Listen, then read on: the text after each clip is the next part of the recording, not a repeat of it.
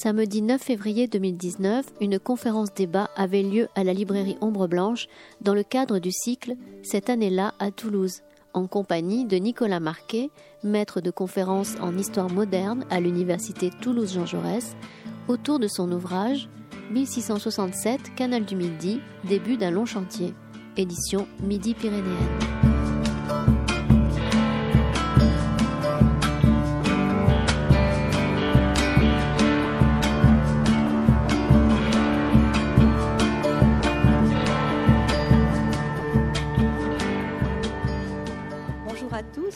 De votre présence. Donc ce matin, euh, je suis ici euh, pour présenter euh, Nicolas Marquet qui va évoquer l'ouvrage que vous avez vu sur le canal l'année 1667 et le, début d'un long chantier, celui du canal du, Midi. Donc avant que Nicolas commence sa, petite conférence, quelques mots pour quelques mots pour le présenter rapidement. Euh, pour ceux qui ne le connaîtraient pas encore. Euh, donc, euh, Nicolas Marquet est maître de conférence en histoire moderne à l'université Toulouse-Jean Jaurès. C'est donc un, historien moderniste. mais il n'a pas que cette corde à son arc et il a des compétences assez rares chez les historiens, puisque en fait, il est aussi géographe et il a fait une, une thèse consacrée à Toulouse, mais avec une approche originale de géohistoire. C'est donc un grand amoureux des cartes et des plans. Il a aussi des compétences assez rares chez les historiens euh, dans le domaine, euh, on dit aujourd'hui du numérique, euh, on disait dans le vieux monde en informatique, hein, notamment c'est un grand spécialiste de ce qu'on appelle les SIG, hein, des choses assez mystérieuses pour les néophytes, mais fort utiles, et dont il a fait un usage très très pertinent pour, pour sa thèse. Mais euh, aujourd'hui, s'il est là, c'est non pas pour parler des, SIG ou de la véritablement de la géohistoire, mais plutôt un historien, je dirais, plus classique, un historien de Toulouse, de la ville et aussi de son canal. Euh, et il s'est intéressé depuis fort longtemps aux relations entre le canal et Toulouse, ou Toulouse et le canal. Il nous dira peut-être tout à l'heure euh, dans quel sens il faut le dire. Depuis eh bien, depuis fort longtemps, depuis ses travaux euh, de master, de maîtrise même, de maîtrise et de, de master sur le faubourg Saint-Étienne, d'où il a d'ailleurs tiré euh, un ouvrage qui s'intitulait Toulouse et son canal, j'avais peur faire une heure, Toulouse et son canal, voilà, qui est euh, un ouvrage qui était paru aux éditions Empreintes et qui est un bel ouvrage avec euh, de nombreuses illustrations. Donc aujourd'hui, il revient au sujet, mais sous un angle très différent, et il va nous expliquer qu'est-ce qu'il y a de neuf à dire sur Toulouse et son canal, ou le canal et Toulouse. Donc je te laisse la parole, Nicolas.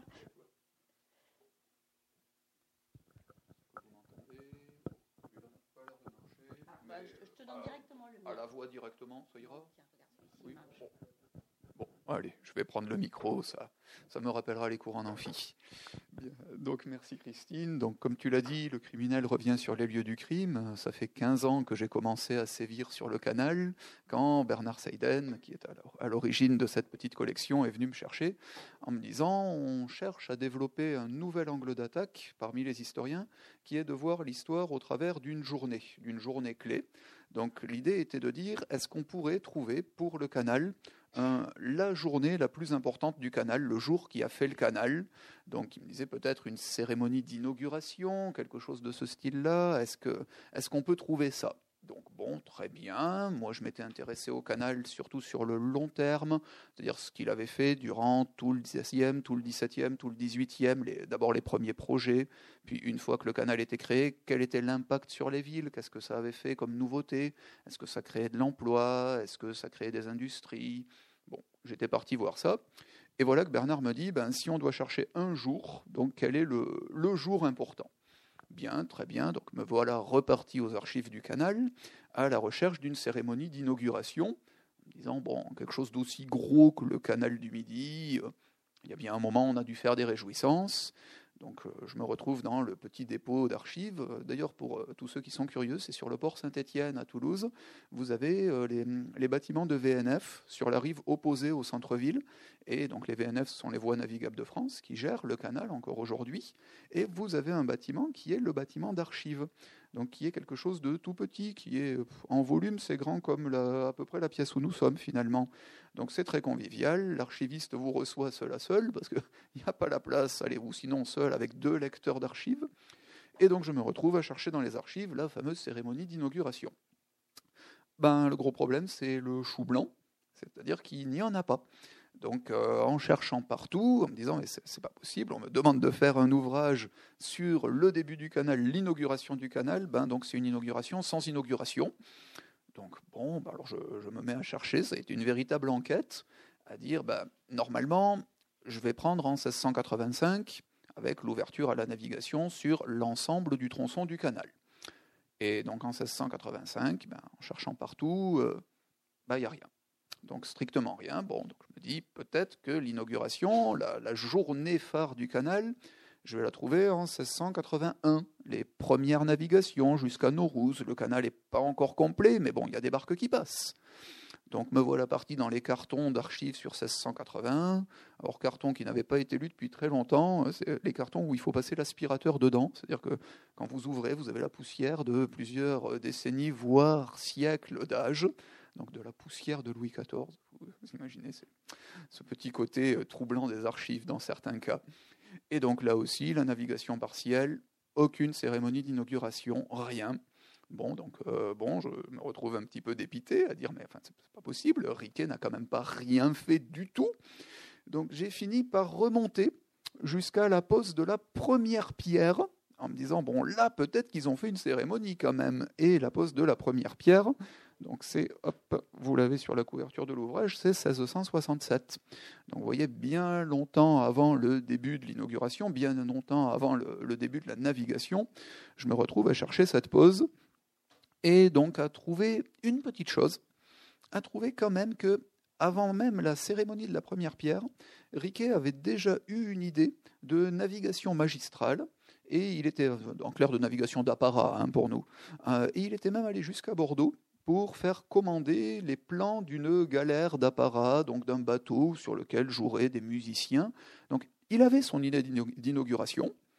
Il l'a développé, c'est-à-dire qu'il l'a vraiment fait commander ce bateau. Il l'a fait commander, si ma mémoire est bonne, je crois que la pièce que j'ai trouvée c'est 1673, donc un petit peu plus tard. Il a vraiment eu l'envie de porter son projet euh, à aboutissement. Mais si jamais il l'a jamais utilisé ce bateau, alors qu'il a été livré, hein, on, a le, paiement, on a la livraison. D'ailleurs, on a du petit patriotisme local dans la livraison.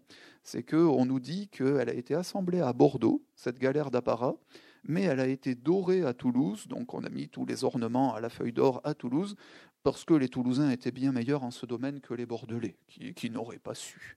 Donc, vous voyez, on nous en rajoute un petit peu. C'est très fréquent. Hein. À l'époque moderne, vous avez ce petit patriotisme de clocher qui, qui pour nous est savoureux qui nous montre que Toulouse, quand même, est supérieure à Bordeaux. Mais euh, voilà, ça c'est pour amorcer le débat tout à l'heure. C'est euh, où les oppositions. C'est comme ça, je saurai le nombre de Bordelais dans la salle. Euh, nous verrons un petit peu quelle est la, proportion. Bref, donc du coup, pourquoi est-ce que Riquet n'a pas utilisé ce bateau? Pourquoi est-ce qu'il m'a donc forcé à aller jusqu'à la première pierre pour trouver quelque chose?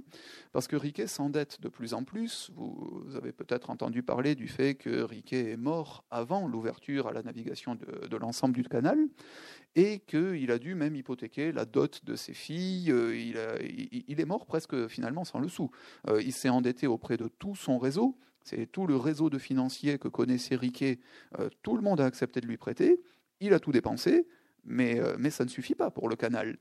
Et donc, quand il en arrive à ne plus avoir le sou, qu'il en arrive à demander au gouvernement, donc à Colbert hein, essentiellement, de renégocier en permanence l'argent que doit donner l'État, ben, Riquet sait très bien que s'il fait une cérémonie d'inauguration dispendieuse avec une barque dorée, avec des musiciens dessus qui vont coûter les yeux de la tête, euh, concrètement, il déclare la guerre à Colbert.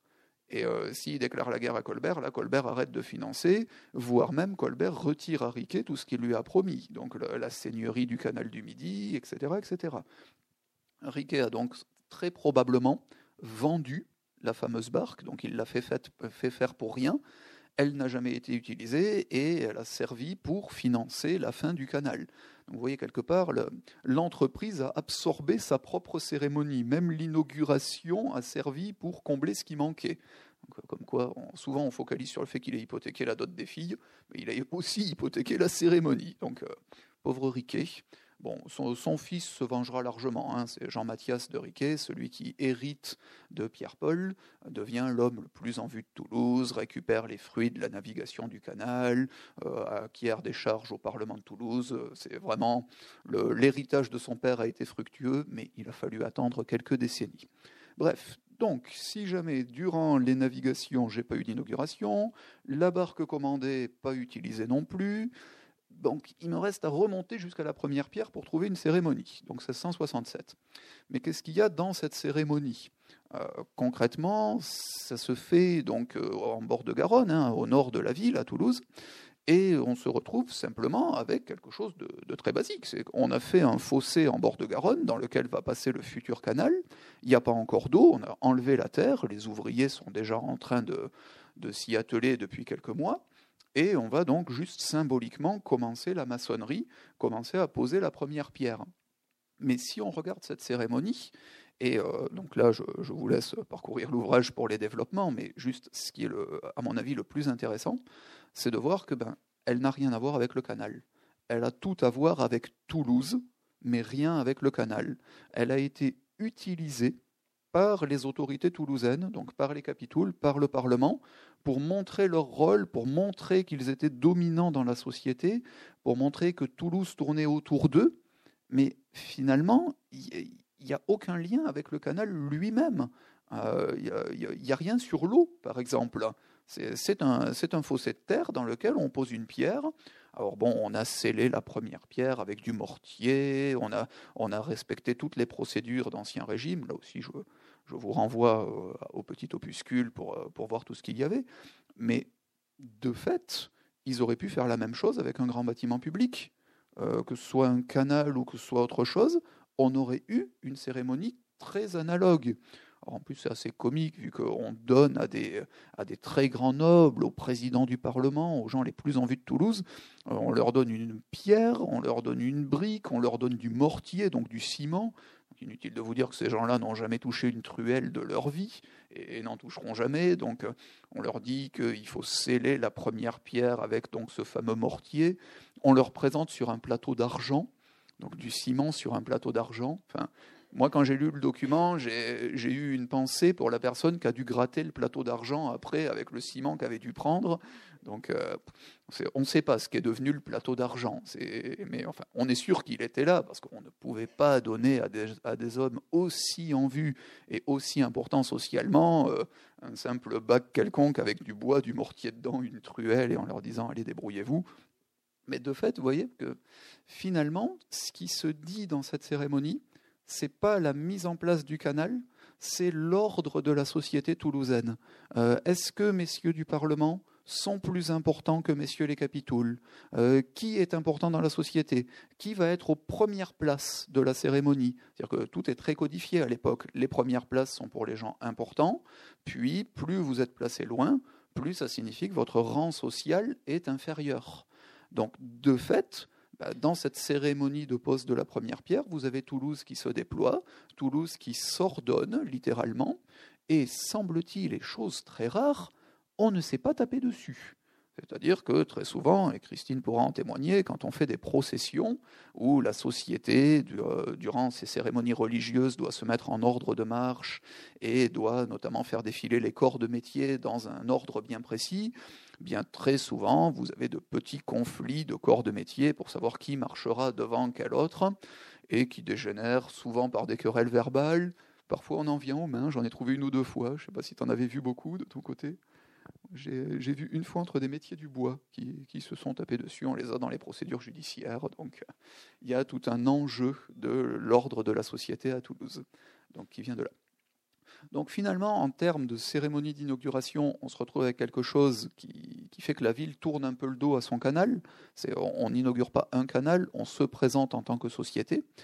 Dans la suite, c'est-à-dire une fois que le canal a été mis en place, je me posais la question, toujours dans ce petit livre, de savoir si la société s'est approprié le canal, si les Toulousains en ont fait bon usage, ou si au contraire c'était une voie d'eau qui coulait euh, loin de la ville et, euh, et, finalement que personne ne regardait. Et la réponse est très très ambiguë. C'est-à-dire que si vous regardez Toulouse, euh, je ne sais pas si vous voyez tous à peu près la forme qu'ont les boulevards aujourd'hui, c'est les anciens boulevards, très largement, ça reprend le tracé du rempart à l'époque où le canal a été créé, Toulouse était encore dans ses anciens remparts. Et vous voyez bien qu'entre les boulevards qu'on a aujourd'hui et le canal, ben, vous avez quand même euh, une bonne distance. Euh, tout ça, c'était rural, ça n'était que des champs.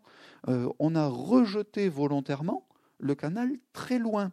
Alors, les capitouls disaient que c'était par risque d'inondation. Il y a surtout qui supportaient pas Riquet, qui, qui devenait seigneur du canal, donc qui leur piquait un pan de leur seigneurie à eux. Donc on a trouvé un prétexte en disant, là, le Riquet, on va l'envoyer le plus loin possible, cet homme si détestable.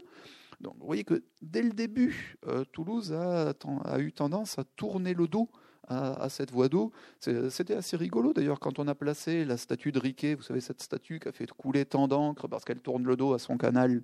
Vous avez Riquet, euh, même près de, près de Camanis d'ailleurs, où, euh, donc il y a, Riquet, il y a le canal derrière lui, et on dirait qu'il n'y a pas de lien entre Riquet lui-même et la voie d'eau. Ben, de fait, Toulouse, dès le début, a eu une tendance à tourner le dos. Euh, vous voyez, les, même les marchands s'en sont pleins. Beaucoup de marchands disent, mais il y a tout un tas de bateaux qui passent, mais en attendant, on décharge des cargaisons pour les faire passer ensuite sur la Garonne et les faire repartir plus loin. Et nous, marchands de Toulouse, nous ne touchons rien. Euh, ils disent qu'ils voient passer les marchandises et que les étrangers les font passer à leur nez et à leur barbe. Donc euh, ils nous narguent avec tous ces flux. Donc de fait, le canal réussit, vu qu'il vu qu'il y a des navires, vu que ça passe. Mais en attendant, entre le canal et Toulouse, ben, vous avez cette espèce de malentendu géant qui fait que dès la cérémonie de, euh, la, pose de la première pierre, on a tendance à ne pas se regarder. Euh, vous avez tout un ensemble de navigations par la suite qui auraient pu donner lieu à des fêtes. Là aussi, on a tendance à ne pas se regarder. Euh, une fois que le canal est vraiment navigué, encore une fois, on a tendance à ne pas se regarder. Évidemment, quelques activités vont se développer le long du canal. Là aussi, je vous, renvoie à l'ouvrage là-dessus, où on pourra en parler dans le débat si vous le, souhaitez. Mais ce sont des activités très mineures. Ça crée très peu d'emplois. Euh, ça, ne, ça ne donne pas de richesse à Toulouse. Donc vous avez une espèce de relation euh, je t'aime, moi non plus entre ce canal et cette ville qui fait cette richesse et euh, qui fait que, ben, encore aujourd'hui, quand vous regardez du côté du port Saint-Étienne, si, si vous y allez, si vous passez, euh, on a l'impression que le canal est littéralement noyé dans, euh, à l'intérieur du tissu urbain, qu'il n'y a rien autour de lui. Alors, fut un temps, il y a eu des ports, fut un temps, il y a eu des chantiers pour, pour radouber, donc pour réparer les navires, mais ça ne donnait pas grand-chose. Aujourd'hui, ils ont été totalement supprimés. vous voyez que finalement, il y a toujours une volonté de mettre en avant cette voie d'eau parce qu'on y a fait quelques activités, parce qu'aujourd'hui elle est classée patrimoine, mais in fine, elle est noyée dans un tissu urbain qui, semble la minorer. Donc il y, a, il y a cette relation à double sens.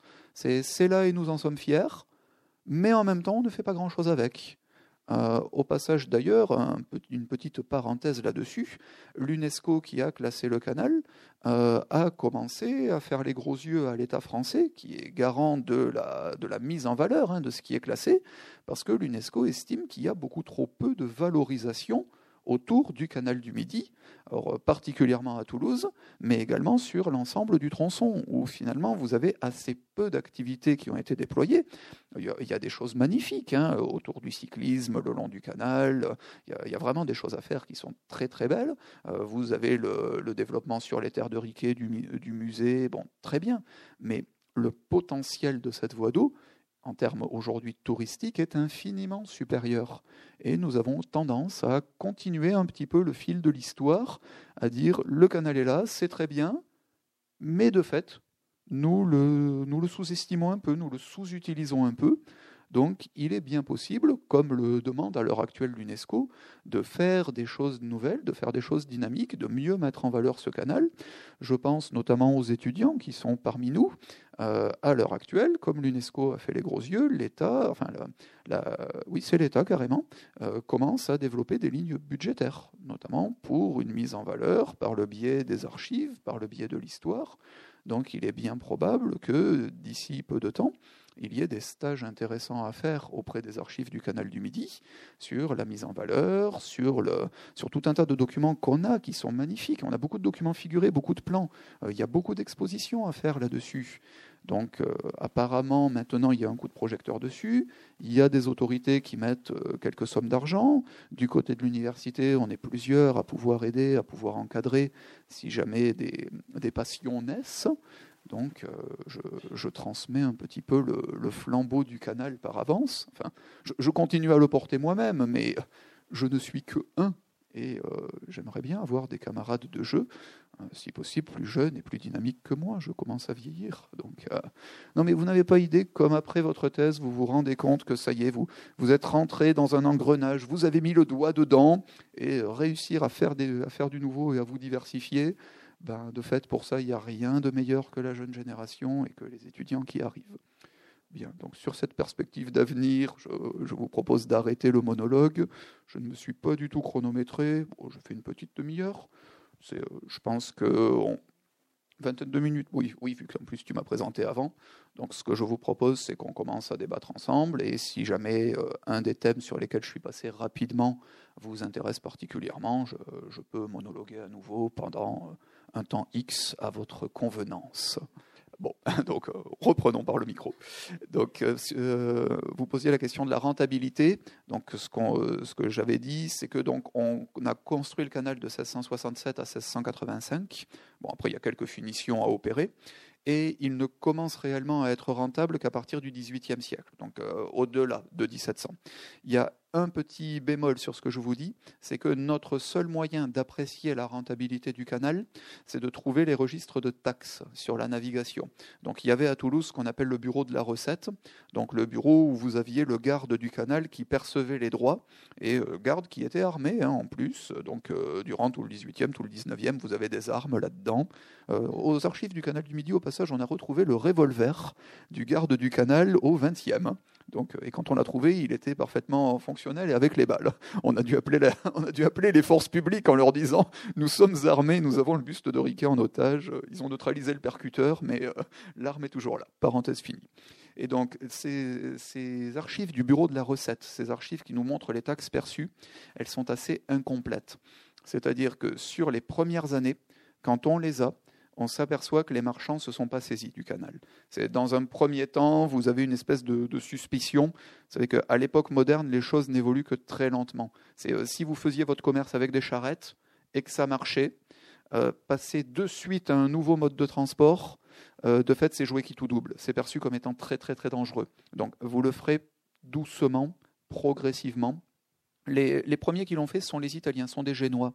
Euh, les Génois importent de la faïence en France, euh, notamment dans le Toulousain. Et on trouve des cargaisons de faïence très très tôt. Mais par contre, pour tout ce qui est des cargaisons de blé qu'on a euh, dans, le, dans, le, Toulousain qui redescend vers le bas Languedoc, ça s'est fait finalement assez lentement et on ne passe le seuil de la rentabilité, parce que l'entretien coûte très cher. Hein. On a plusieurs mois par an de mise hors d'eau, où il faut reprendre tout. En plus, au début, on a fait en brique. Donc vous imaginez la brique, quand on y fait couler l'eau du canal, tout est en train de, s'éroder, développement des algues, ça coûte un argent pas possible de, réussir à faire tout ça. Les, les murs des écluses sont en bois, donc il faut les changer en permanence on se retrouve avec un coût assez important. Euh, on estime, autant l'archiviste Samuel Vanier que moi-même, que le seuil de la rentabilité, autour de 1700, il est atteint. Euh, il ne se désavouera plus ensuite. Euh, une chose qui marche aussi bien sont les transports militaires. Il n'y a pas de, réellement d'histoire des transports militaires sur le canal. C'est dommage, il faudrait l'écrire parce qu'on s'aperçoit très très très très vite que toutes les opérations vers l'Europe du Sud, surtout vers la péninsule italienne, qui ont été menées par les rois de France, ben, utilisent le canal du Midi. C'est par exemple quand Louis XIV a voulu punir la République de Gênes d'avoir euh, donné des soutiens à ses ennemis, il a, fait, euh, il a fait passer des navires entiers de bombes le long du canal. Et donc, à l'époque, ce qu'on appelle un bombardement, c'est depuis des navires. Hein. on, tire depuis des navires sur une ville. Et donc, ben, les, munitions sont passées sur le canal. Donc, vous avez des, tonnes et des tonnes de bombes qui passent euh, à répétition. Là aussi, c'est quelque chose qui permet de franchir le seuil de la rentabilité étant donné que bien l'État lui-même, euh, enfin la royauté elle-même, rend évidemment des, euh, des, des des redevances à ses bons serviteurs. Ah, bah, après, la... oui, vas-y. J'en profite euh, pour revenir en fait un tout petit peu en arrière. Est-ce que tu pourrais présenter quel était le, projet initial, quelles étaient les, fonctions qui étaient assignées au canal du Midi, notamment en termes économiques, et comment Toulouse aurait, enfin, pouvait s'insérer dans ce projet? En termes économiques, ça, rejoint votre question. Enfin, merci vraiment de l'avoir posée puisqu'elle est très intéressante. Euh, de fait, initialement, le projet, si on, si on lit l'accord qui est passé entre Riquet, Colbert et implicitement Louis XIV, euh, on s'aperçoit qu'il est assez il est assez politique. L'idée était de dire que si on fait un canal, puis qu'on arrive à la Garonne, ça permet de contourner l'Espagne. D'accord? De dire que les, bateaux qui passaient par Gibraltar ne passeront plus par là et pourront directement traverser, la France. Euh, l'idée initiale était peu économique. L'idée était de dire que ça ruinera le commerce et les taxes du roi d'Espagne, alors rival du roi de France. Donc finalement, sera, est-ce que ça marchera économiquement parlant ou pas? On l'espère, mais finalement peu importe. Quand on arrive à regarder au niveau local la façon dont ça s'est appliqué, là, tous les marchands posent la question de la rentabilité. Et la rentabilité est une rentabilité qui doit être régionale, en disant on sait que le Haut-Languedoc, donc le Toulousain, est excédentaire en grains tous les ans. Euh, il faut vraiment d'extrêmement mauvaises récoltes pour qu'on arrive à tout manger. C'est prodigieux. Toulouse est une qui, enfin le Toulousain est une des régions qui a le moins souffert durant l'époque moderne de, la faim. Par contre, le bas Languedoc, ce, que nous on appelle le Languedoc euh, aujourd'hui, enfin l'ancien Languedoc-Roussillon, manque de grains en permanence et a trop de vin. Donc, on estime voilà, on estime qu'on peut avoir un trafic des vins à la remontée vers Toulouse et un trafic des grains à la descente vers le bas Languedoc. Ça, effectivement, ça a marché. Mais ça, ça a mis un certain temps pour atteindre un seuil de rentabilité.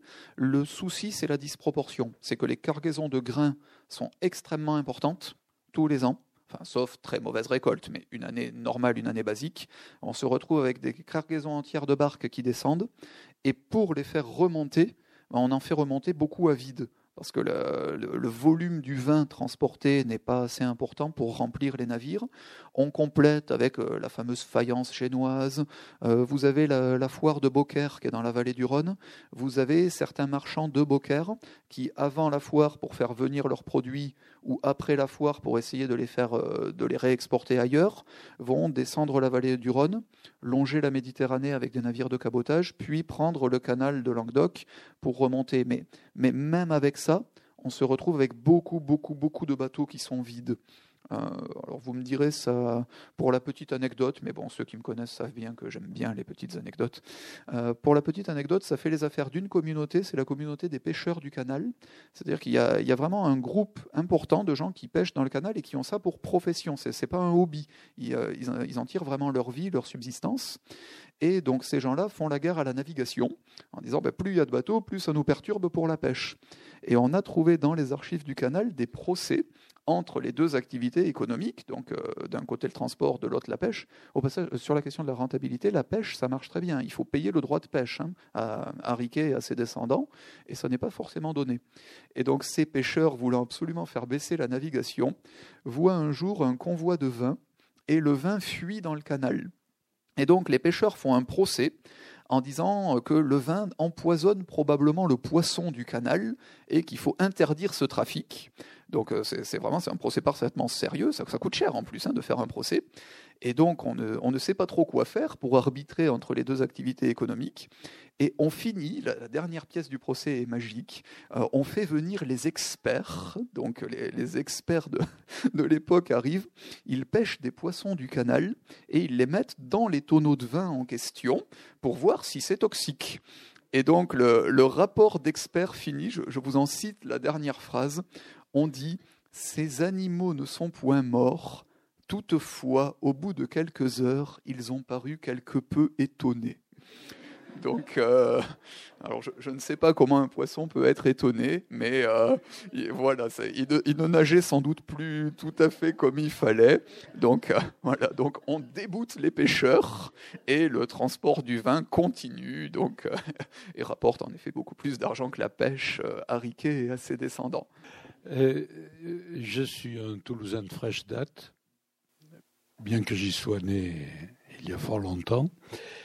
Et j'ai été surpris effectivement par l'impression d'un manque d'intérêt pour le canal. Et euh, le spectacle du canal n'est pas toujours réjouissant à Toulouse en particulier.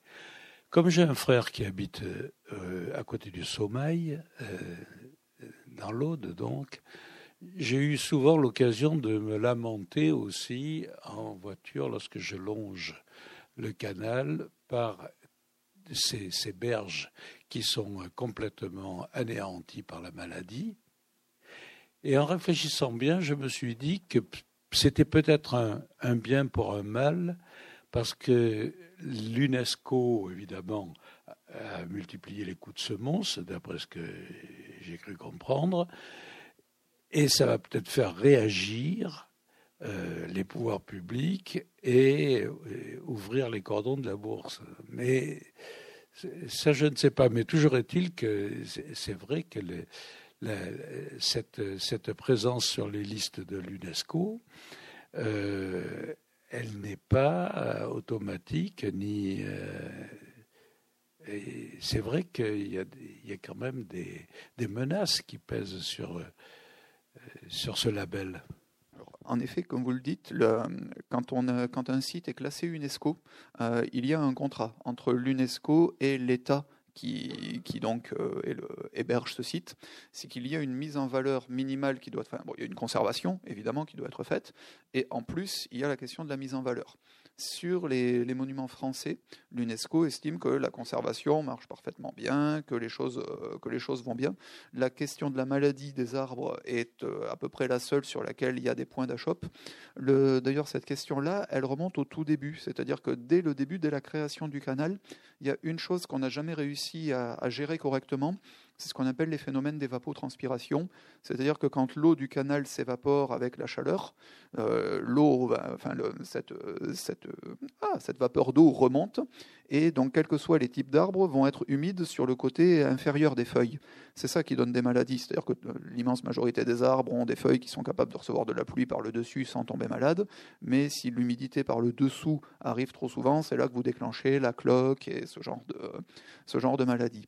Et on n'a toujours pas trouvé réellement d'espèces d'arbres qui, sur le très long terme, soient résistants à l'évapotranspiration. Donc euh, ils tiennent 10 ans, 20 ans, etc. Mais trouver des choses qui tiennent 50 ans, non. Et à l'époque moderne, donc, on a mis des mûriers très largement sur le bord du canal parce qu'on voulait développer l'industrie de la soie. Le, bon bix du mûrier mange le mûrier, puis fait son verre à soie, et ensuite on peut développer la soie. Euh, ça a très très très très mal marché. C'est-à-dire que les quelques tentatives qui ont été faites, en bord du canal, on s'aperçoit tout de suite que l'arbre est impropre. Donc c'est un gâchis euh, pas possible parce qu'on avait fait venir de bonnes espèces d'arbres, ça a coûté très cher. On les remplace, alors il y a plusieurs variétés d'arbres, on a tenté un peu de tout. Euh, quasi systématiquement, dans les 5-10 ans, il faut tout changer. Donc le, canal a des pépinières. Euh, il, y en avait, euh, il y en avait à quelques kilomètres de Toulouse au XVIIIe siècle. Donc si vous regardez le cadastre toulousain, vous avez une immense parcelle le long du, le long du, canal où il y a écrit pépinière du canal, où ils essayent de développer des variétés d'arbres qui seraient meilleures mais ça marche finalement assez mal. Donc vous voyez que notre question de la maladie bah, finalement remonte à des siècles et des siècles. La deuxième question, pour garantir le classement UNESCO, après la conservation, c'est la question de la mise en valeur. Et là, sur la mise en valeur, l'UNESCO donc a rappelé à l'État français qu'il estime que trop peu est fait, que, les initiatives ne sont pas assez nombreuses, que la médiatisation n'est pas assez forte. C'est-à-dire que si vous parlez à des Toulousains des monuments de leur ville, euh, on va vous dire le Capitole, on va vous dire Saint-Cernin. Euh, concrètement, euh, je serais curieux de voir où arriverait le canal si on demandait aux Toulousains quels sont les, monuments patrimoniaux de votre ville. Euh, je pense qu'il arriverait assez bas. Après, c'est peut-être euh, un aperçu de ma part qui est déformé, mais ça montre bien ce manque de mise en valeur. Et là-dessus, l'État a déjà mis en place une mission interpréfectorale. Donc, enfin, on, a mobilisé les préfets. Hein. ça, c'est déjà fait. Donc, du côté des archives, ils ont déjà reçu des délégations. Euh, alors, comment est-ce que ça s'appelle? Ah, C'est une préfète qui en est à la tête. Non, t'as pas vu Samuel là-dessus. Bon, bref, j'ai pas le nom. Oui, tu, tu évoquais euh, tout à l'heure l'enjeu politique du canal. Et d'autre part, euh, quand on lit des choses sur euh, le, projet du canal du Midi, en fait, c'est un deal entre Riquet et le pouvoir euh, central. Et est-ce que justement le, désintérêt des Toulousains, ben, des élites toulousaines par rapport à ce canal ne viendrait pas de ce qui est très à la mode en ce moment, d'une rivalité entre le pouvoir central et la France périphérique? Euh, est-ce que tu penses que ça peut être un qui se soit senti euh, évincé du projet, voire pas concerné ou pas contacté du tout? Merci pour la bonne question, les capitouls en gilet jaune. Alors, euh, de fait, sous l'Ancien Régime, tout est très ambivalent. C'est-à-dire que, oui, ils se sont sentis floués. C'est-à-dire que, clairement, enfin, ce qui leur pose problème au Capitoul, c'est pas la création du canal c'est le fait que Riquet devienne seigneur du canal, à la fois de la voie d'eau et de citoise de chaque côté, c'est-à-dire euh, des, zones qui étaient nécessaires pour mettre un chemin de halage. Vous savez, on, tractait les barques avec, euh, avec des animaux notamment. Donc ça, d'un coup, vous avez ces capitouls seigneurs de, Toulouse et de ses environs, et on leur dit, ben non, on vous coupe votre seigneurie. Et imaginez en plus toutes les seigneuries le long du canal, c'est-à-dire que au moins Toulouse, c'est le terminus, donc la seigneurie n'est pas coupée en deux. Il y a, juste un croc qui arrive dedans et qui s'arrête dans la Garonne. Euh, tous les autres, on leur a dit, ben, votre seigneurie qui était un beau bloc, ben maintenant c'est Au milieu, il y en a un autre. Et généralement, il n'y a pas de pont sur le canal. Donc pour aller d'un bout à l'autre de leur propre seigneurie, ils n'ont pas été consultés. L'expropriation des terres se fait sans eux. C'est des commissaires royaux qui viennent et qui disent bah, le canal passe ici, que vous le vouliez ou pas, il passe ici.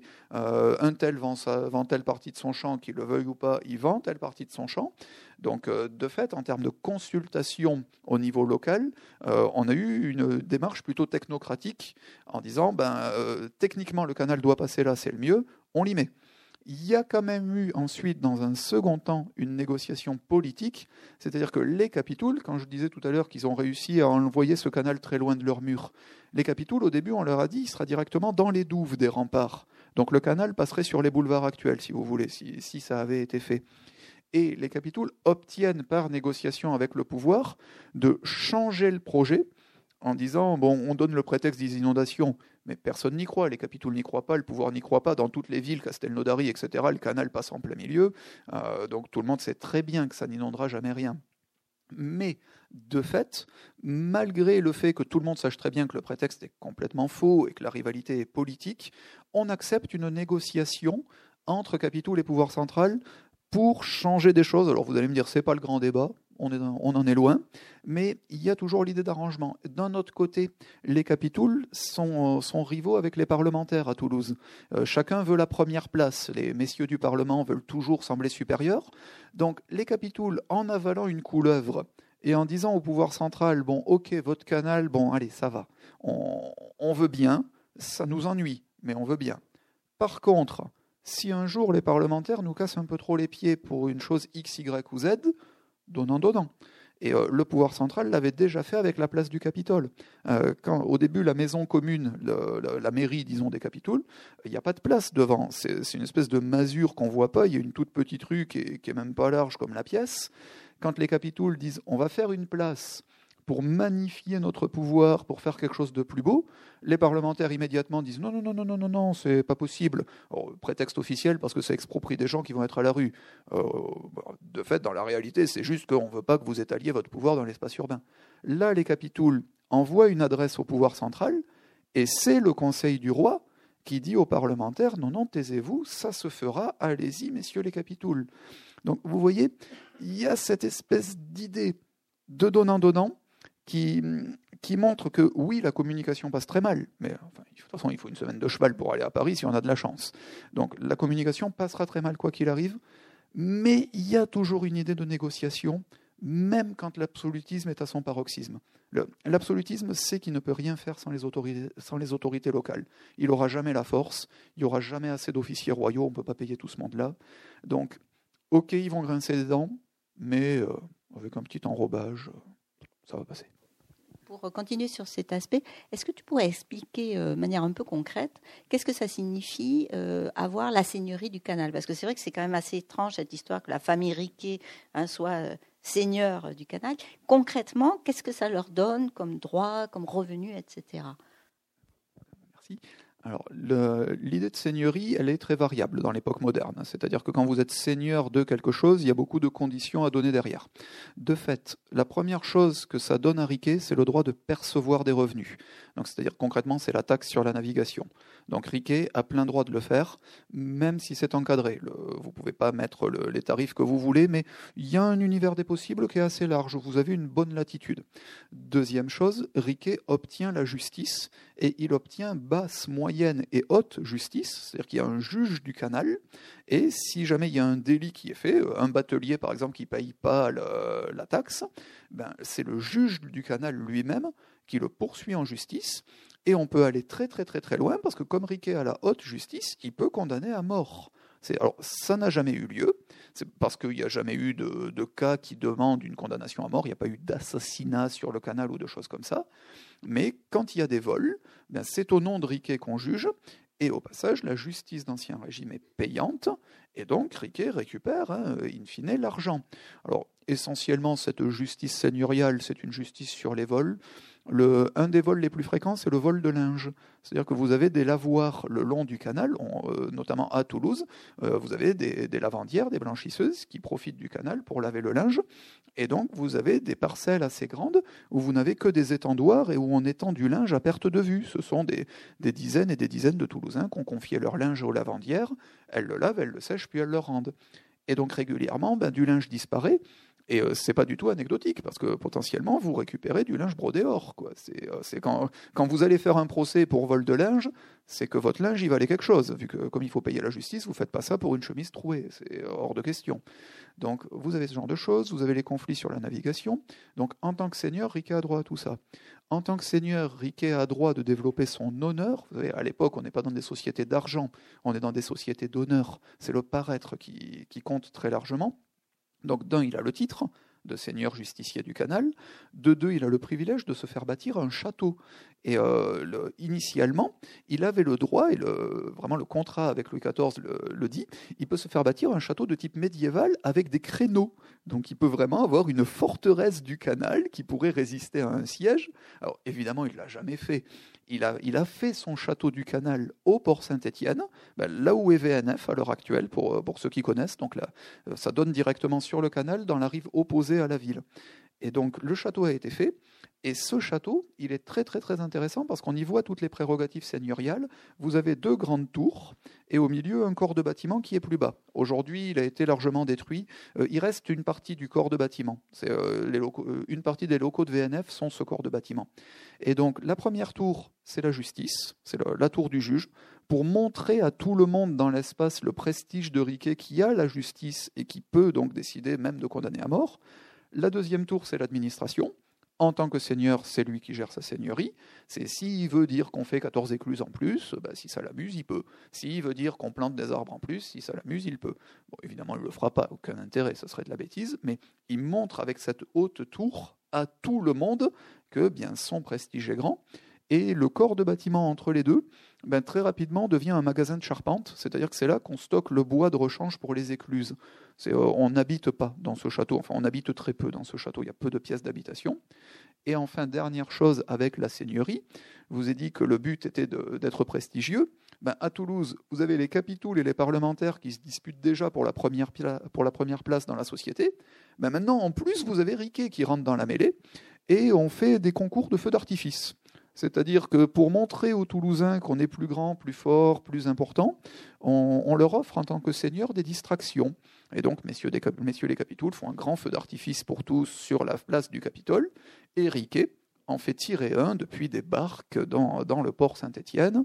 Et donc, euh, vous avez notamment, ben, c'est le, fameux Pierre Barthès, une personne qui nous a laissé ce que nous appellerions son journal intime, qui dit plusieurs fois que le feu d'artifice de Monsieur de Riquet fut bien plus beau que celui de Monsieur les Capitouls. Vous voyez ces rivalités politiques qui se traduisent dans le loisir qu'on offre euh, aux Toulousains. Ah, pareil, les, les, capitouls essaieront toujours de mordre les prérogatives euh, seigneuriales de Riquet.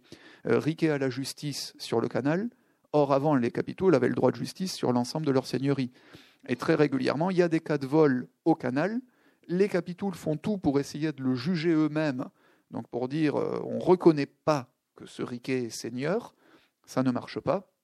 La, justice du canal finit toujours par récupérer les affaires, enfin toujours, toutes les sources que nous avons montrent que messieurs du canal récupèrent les affaires euh, alors qu'il y a eu conflit. Hein. On a plusieurs documents où euh, il faut expliquer pourquoi messieurs les capitouls n'avaient pas le droit de juger telle affaire. Ils ont commencé à l'instruire. Il faut arrêter absolument. C'est ce qui les intéresse, c'est pas de savoir qui rendra justice. Ce qui les intéresse, c'est le prestige qui va avec. C'est si les capitouls empiètent sur vous, ils vont continuer à grignoter peu à peu. Et donc hors de question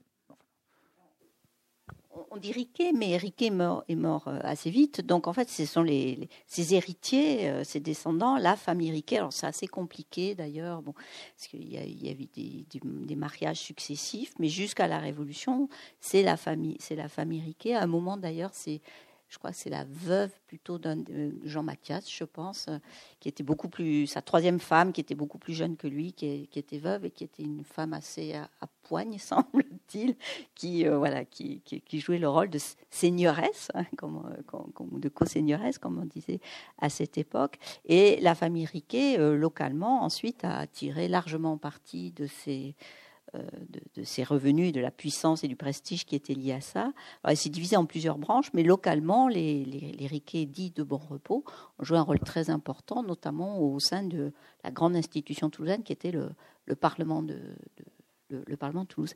Et j'allais te poser une question. Et à la Révolution, du coup, qu'est-ce qui, se passe? À la Révolution, de fait, c'est le premier président du Parlement, donc héritier de Riquet, qui officiellement est seigneur du canal. Et il est marié à Dorothée de Riquet, c'est la, la, fille qui a apporté par héritage le canal du Midi, enfin le canal, à l'époque c'est canal royal de Languedoc, renommé canal du Midi après la Révolution. Et donc c'est elle qui a apporté tout ça. Et le premier président au Parlement, ben forcément c'est un grand noble, sous la terreur il fuit. Donc euh, il part, il émigre en Espagne, et donc Dorothée de Riquet reste euh, à Toulouse, essaye de gérer. Donc euh, comme quoi, le, rôle des femmes est beaucoup plus important que ce qu'on a tendance à penser. à l'époque moderne, une femme peut gérer une entreprise, une femme peut gérer une seigneurie. Alors certes, il faut qu'il y ait un contexte qui soit un peu particulier, mais ça marche très bien. Et Dorothée de Riquet est une telle administratrice que ben, finalement c'est sur elle que tout repose. Et quand la Révolution va chercher un responsable, euh, va chercher un grand seigneur du canal, eh bien Dorothée de sera euh, jugée par le tribunal révolutionnaire et elle y laissera la tête.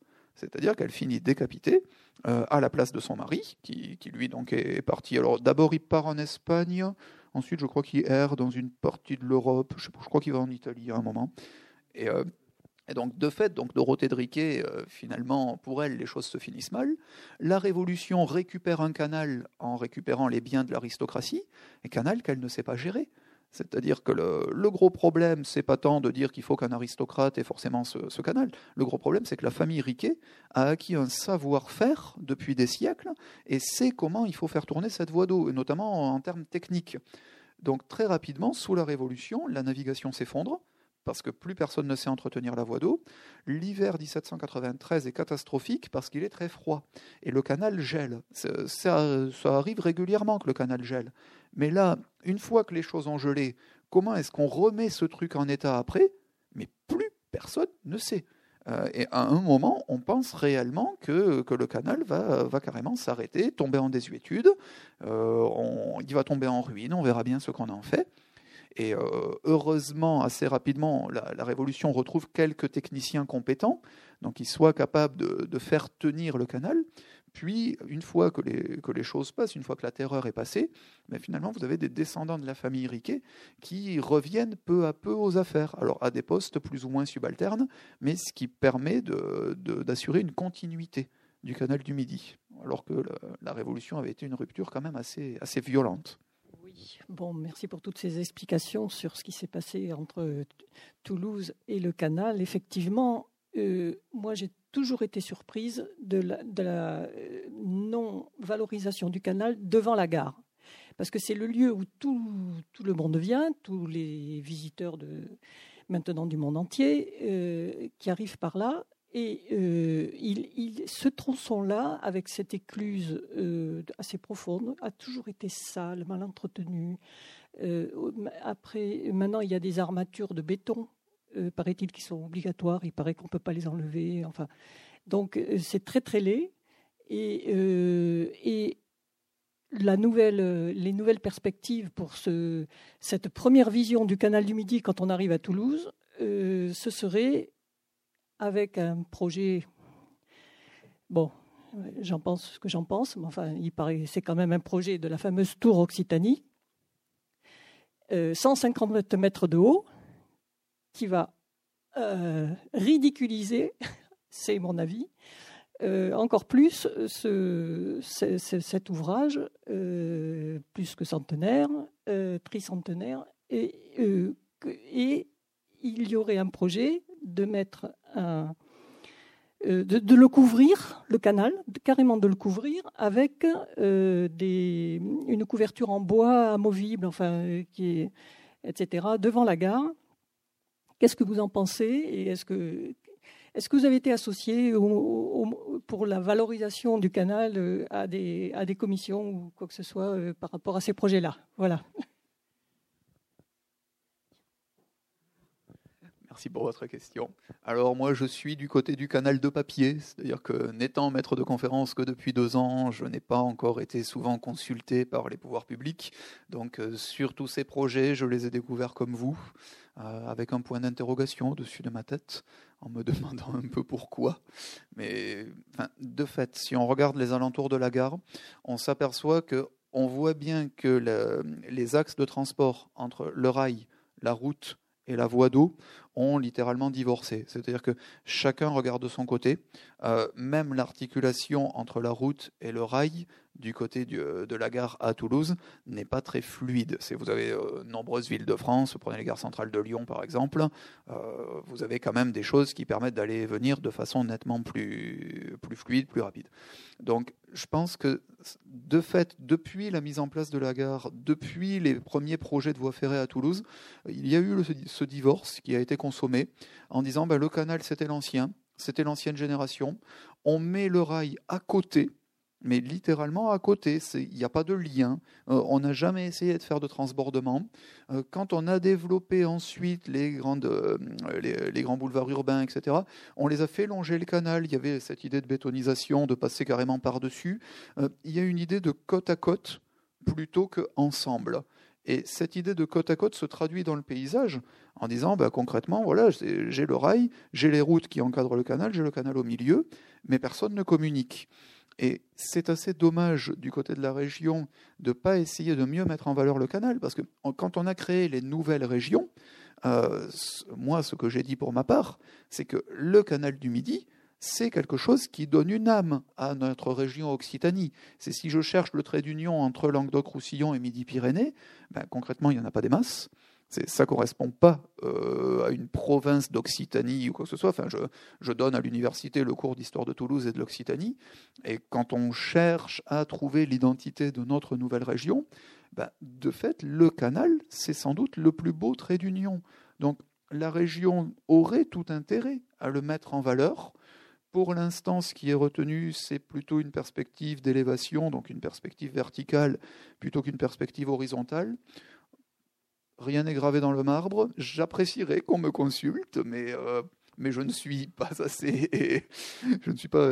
Je suis trop peu de choses, à mon avis, pour qu'on me consulte. Donc, euh, j'attends de voir. Mais euh, je, n'ai pas de prise à titre personnel pour le moment. Je suppose qu'avec la carrière et l'ancienneté, ça viendra peut-être quand je serai célèbre ou pas. Euh, je ne veux pas doucher ton enthousiasme, mais il faut reconnaître qu'au vis-à-vis des pouvoirs publics, les, historiens sont rarement consultés en tant, qu'experts. Hein. Davantage, les, je pense, les historiens de l'art ou les archéologues, mais les historiens sont très peu, voilà, on les sollicite, très peu. J'ai cru comprendre que la municipalité actuelle aurait aimé inclure Toulouse sur les listes de l'UNESCO du patrimoine mondial la ville et non pas euh, telle église parce qu'elle fait partie de, de Saint-Jacques-de-Compostelle ou bien ou le canal du Midi parce qu'il l'est déjà. Mais il faudra faire attention parce que l'UNESCO va tout, va, va tout, tout envisager ensemble et que si Toulouse ne fait pas attention à son canal, ça va devenir une verrue alors qu'on alors qu'on est en train de d'essayer d'enjoliver l'intérieur de la ville. On pas, euh, les, rues sont pavées maintenant, enfin certaines, certaines sont en voie de l'être, mais le, si le canal reste dans l'état où il est, hein, il n'y a qu'à voir les, les réactions de l'UNESCO lorsqu'il s'agit, il, s'est agi d'inclure les berges du centre de Paris, vous savez, des îles et, le, la voie Pompidou et tout ça. Euh, ils font très très attention à ça. Il faudra mettre le canal au niveau du reste. Hein. Là-dessus, je suis plus expert parce que j'avais été consulté sur la, question de la mise à l'UNESCO de Toulouse. Donc ils m'ont pas consulté sur le canal, mais par contre sur le comité UNESCO, j'en étais membre. Donc ça rejoint exactement déjà ce que Christine disait. Euh, les historiens de l'art était, mais je, ne sais même pas combien. Il y avait d'historiens de l'art, parce que dans, les réunions, tout le monde n'était jamais présent. Enfin, vous avez beaucoup, beaucoup, beaucoup de gens qui sont convoqués pour, pour donner leur avis, leur expertise. Donc, il est normal que tout le monde ne puisse pas être présent. Euh, j'étais seul historien et tous les autres étaient historiens de l'art. Donc vous voyez déjà que les, perspectives entre les deux sont, très différentes. Euh, un historien de l'art va beaucoup plus partir du, disons, du concret, euh, ce qui est une très bonne approche aussi. Hein. L'approche historienne n'est pas meilleure que l'approche des historiens de l'art, elle est juste différente. Mais donc, de fait, les historiens de l'art étaient à l'échelle du bâtiment, en disant si on veut faire classer des choses à l'UNESCO, les bâtiments phares, c'est celui-ci, celui-ci, celui-ci, et donc euh, essayer de faire une liste un par un. Moi, j'étais plutôt à l'échelle de l'ensemble et des dynamiques, en disant en quoi ça fait sens? Euh, historiquement, qu'est-ce que ça montre? Historiquement, qu'est-ce que ça prouve? Ce sont deux démarches complémentaires. Mais euh, là où Christine a vraiment bien raison, c'est que les, historiens de l'art sont davantage consultés que les historiens. Sur la question de classer Toulouse à l'UNESCO, ce qui a été envisagé, c'était pas de classer Toulouse, enfin pas, pas de classer le centre. Euh, alors non, voilà, c'était pas le centre. C'est-à-dire que euh, quand le projet, quand la mairie a communiqué sur le projet, elle a communiqué un petit peu de façon hâtive. C'est-à-dire qu'elle a parlé du centre, et c'est pour ça que, que, tout le monde aujourd'hui se, se, figure que c'était ça. tout comme pour Bordeaux, il n'était pas question de classer le centre, il était question de classer simplement des points d'intérêt. Donc vous voyez, pour Bordeaux, on dit que le centre est classé à l'UNESCO. C'est faux, c'est les, berges de Garonne à Bordeaux, et uniquement. Et donc à Toulouse, la question qui s'est posée au comité de l'UNESCO, c'est de dire, premier problème, l'UNESCO a clairement dit depuis 5-6 ans qu'elle manque de classement dans les pays en développement et qu'elle a trop de classements dans le vieux monde, donc la disproportion est tellement forte que du côté de la France, concrètement, vous pouvez espérer un classement par an, deux si vous avez des dossiers en béton armé. E trois, c'est complètement fou. Euh, du côté des pays en développement où il y a des trésors et, euh, qui sont à l'heure actuelle pas du tout mis en valeur et pas du tout signalés à l'opinion mondiale, euh, l'UNESCO essaye de mettre le paquet, ce qui, ce qui politiquement est compréhensible. Donc côté comité de l'UNESCO à Toulouse, première chose, si on veut être classé, on sait qu'il faudra battre tous les dossiers français de l'année, donc il faut qu'on soit euh, hyper bétonné de chez hyper bétonné. Deuxième question, du coup, qu'est-ce qu'on classe? En considérant qu'on ne peut pas faire une rivalité avec d'autres choses. Impossible de classer des berges de Garonne, c'est fait à Bordeaux, ça sera refusé. Euh, impossible de partir sur la thématique du pastel, l'UNESCO a déjà classé dans le sud-ouest les hôtels pasteliers. Donc si on met en, valeur à César, etc., c'est non parce qu'on fait doublon. Ça, n'est pas que Acesa n'a pas de valeur, c'est que cette thématique pastel, c'est déjà vu. Mettre en valeur le canal, non, déjà classé. il est déjà au patrimoine de l'UNESCO. Donc à partir de là, d'un, il faut être les meilleurs à tout prix, sinon c'est fichu. De deux, on a énormément d'épines dans le pied qui sont tous les doublons que je viens de vous citer. Donc, qu'est-ce qui reste d'original à Toulouse qui ne doublonne pas avec tout ce qui s'est dit. Donc là était la, problématique du comité. Donc je, je, vous vois attendre la réponse. Donc la réponse, c'était les grands hôtels particuliers. C'est-à-dire que, notamment, messieurs les capitouls et messieurs du Parlement, en plus des marchands pasteliers, ont développé des hôtels qui, à Toulouse, ont une architecture qui est très différente de ce qu'on voit dans le reste de la France. C'est-à-dire que si aujourd'hui vous passez devant les beaux hôtels toulousains, vous voyez un mur sur la rue. Alors bon, euh, ceux qui n'ont pas de façade sur rue, ceux qui ont d'abord un mur, puis une cour, puis l'hôtel. Le mur qui est sur la rue, il est très austère. Euh, vous n'avez pas de, grands arcs, de grandes dorures, de grandes moulures, sauf quelques exceptions. Bon, évidemment, bon, prenez l'hôtel de Pierre, c'est euh, immense exception. Mais justement, si on ne voit que celui-là, c'est parce que c'est l'exception. Des très beaux hôtels, on en a énormément, mais ils sont cachés par une première façade austère sur rue. Puis, quand vous réussissez à rentrer dans la cour, euh, je, je, vous encourage vivement à le faire quand vous vous baladez dans la rue, quand vous voyez une grande porte cochère ouverte, passer la tête, euh, non, bon, sans empiéter sur la propriété, mais il y, a des, y a des splendeurs sur les façades côté cour et côté jardin. Donc ça déjà c'est un premier trait particulier. Deuxième trait particulier, vous avez l'idée de rivalité politique entre d'un côté l'archevêché, le Parlement, les capitouls, Riquet, et donc cette compétition pour être le plus honorable, pour être le plus beau, a donné lieu, dans cette fameuse architecture, surtout sur cours, à des choses assez spécifiques. Vous avez les tours capitulaires qu'on essayait de développer le plus possible. Et tout ça, finalement, ce sont des trésors qu'on voit peu depuis la rue vous me direz pourquoi, ah, alors que partout ailleurs, par exemple, prenez Bordeaux, on voit tout depuis la rue. Les, façades sur rue des hôtels, elles sont, magnifiques. C'est pas des façades on n'attend pas la façade sur cour pour faire quelque chose de beau. À Toulouse, pourquoi est-ce qu'on est particulier? C'est une question que je me suis posée dans, dans mon doctorat, et la réponse que je trouve, c'est que finalement, messieurs du Parlement et messieurs les capitouls n'avaient que très peu de rivaux en ville. Euh, ils vivent entre eux les familles de parlementaires sont mariées à des familles de capitouls et inversement. Donc, quelque part, quand on se dispute la première place dans la société, on se la dispute dans l'entre-soi. Euh, que le Toulousain de base qui passe dans la rue ne le voit pas, on s'en fiche. Donc, on peut très bien se faire notre concours d'architecture et notre concours de magnificence à l'intérieur, dans l'espace privé où on convie à dîner euh, les, gens d'en face, hein, les, gens du parti rival, peu importe que la population ne le voit pas. Alors qu'à Bordeaux, par exemple, à Rouen, à Paris, vous avez des grands bourgeois, vous avez des grands négociants, et eux ont des façades sur rue magnifiques. Les grands parlementaires, les grands officiers royaux, les, les échevins, le corps de ville, etc., ne pouvaient pas cacher leur splendeur en retrait de la rue, et donc semblait inférieur à de vils négociants même pas nobles euh, aux yeux du bordelais de base ou du parisien de base. Donc ça vous explique pourquoi Toulouse a cette particularité qui est de, repousser d'un cran ces, euh, ces, belles façades. Et donc on, on a commencé à proposer ça comme, euh, comme disons trait d'union, particularité toulousaine. Euh, il y a eu de premières visites, alors ce ne sont pas des comités UNESCO qui sont venus, ce sont des comités d'experts indépendants, donc sollicités par la mairie en disant, bon, on ne va pas griller la cartouche directement en proposant ça à l'UNESCO, parce que si ça ne marche pas, alors là, concrètement, on ne reposera pas de candidature, c'est même pas la peine. Vous avez été recalé une fois dans ce contexte-là, vous, vous avez infiniment peu de chances d'avoir le succès au deuxième coup. Les comités d'experts qui sont venus ont dit que la perspective était intéressante, mais que pour le moment, il faudrait attendre un petit peu, la poser un petit peu, la creuser un petit peu. Donc du côté des historiens de l'art, c'est cette fameuse recherche des bâtiments. Du côté de la mairie, comme vous le dites, la mairie à l'heure actuelle est extrêmement absorbée par ces chantiers du centre-ville, pavage des rues, etc. Donc la mairie a pour stratégie à l'heure actuelle de dire on attend la fin de l'embellissement, donc concrètement 2020, hein, enfin 2020 à minima.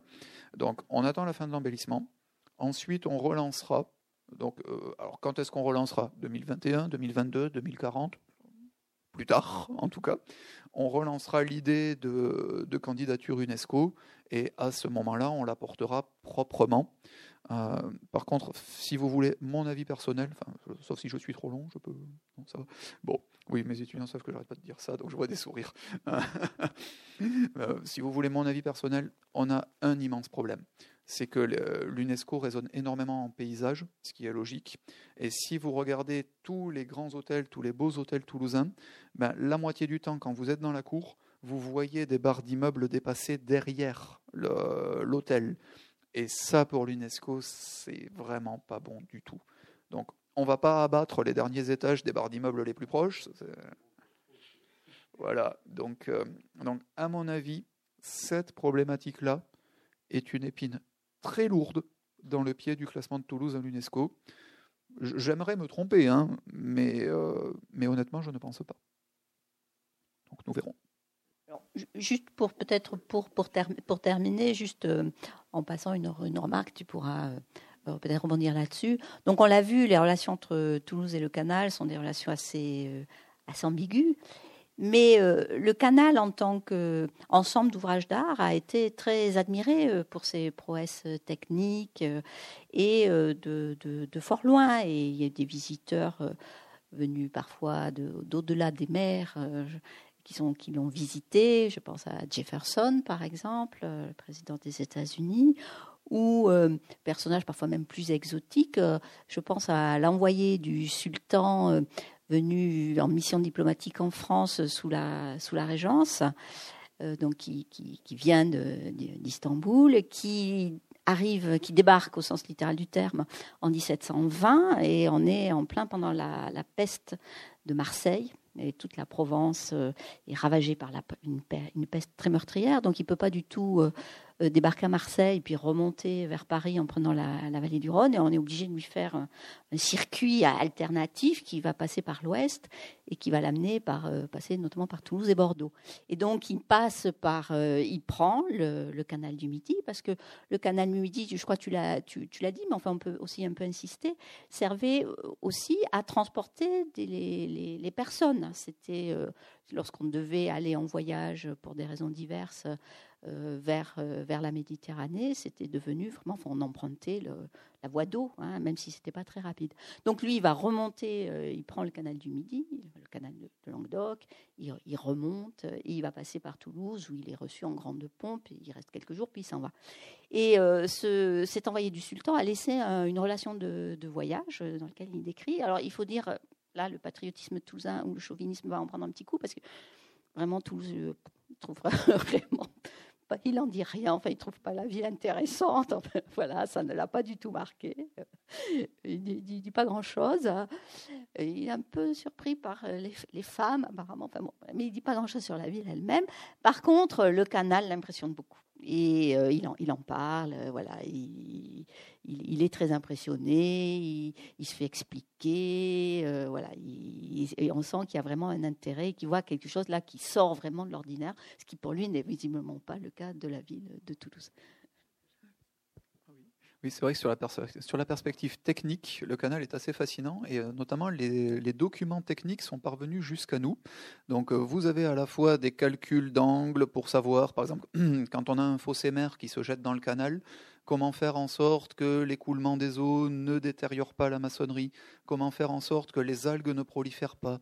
Euh, vous avez énormément de traités qui sont faits au XVIIe, XVIIIe siècle, qui sont pas du tout loufoques c'est-à-dire qu'il y, a vraiment beaucoup de choses qui, pour nous, font encore sens.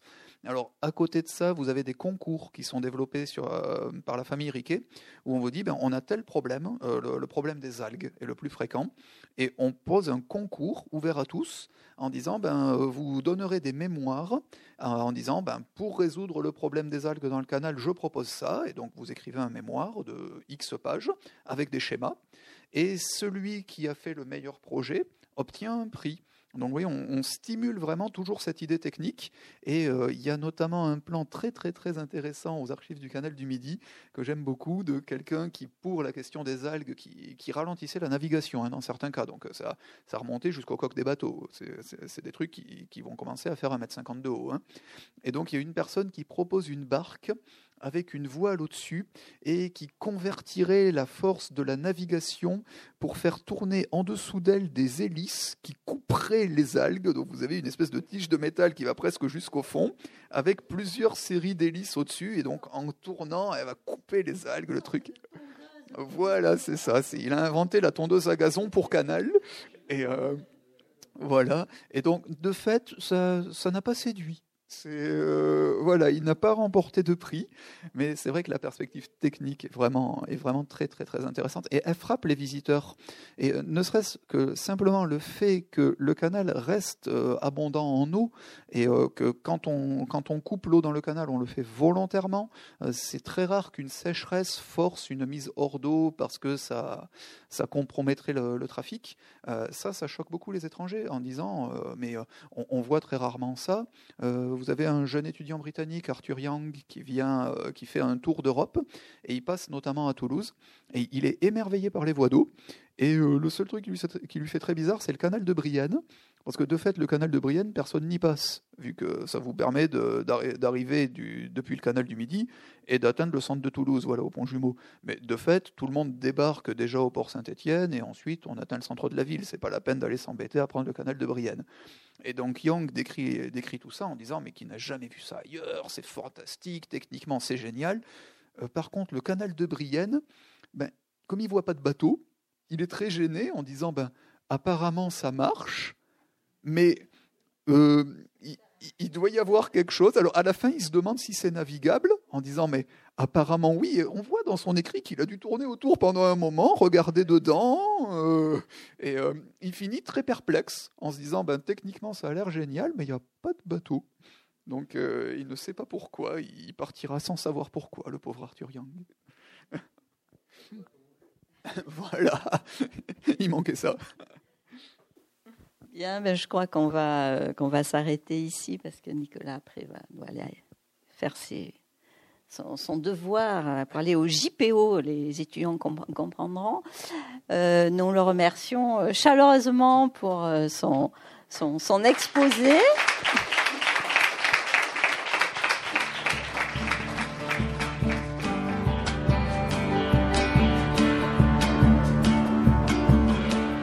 Venez d'écouter une conférence débat autour du livre de Nicolas Marquet, 1667, Canal du Midi, début d'un long chantier, publié aux éditions Midi Pyrénéennes, dans le cadre du cycle Cette année-là à Toulouse, à la librairie Ombre Blanche, samedi 9 février 2019.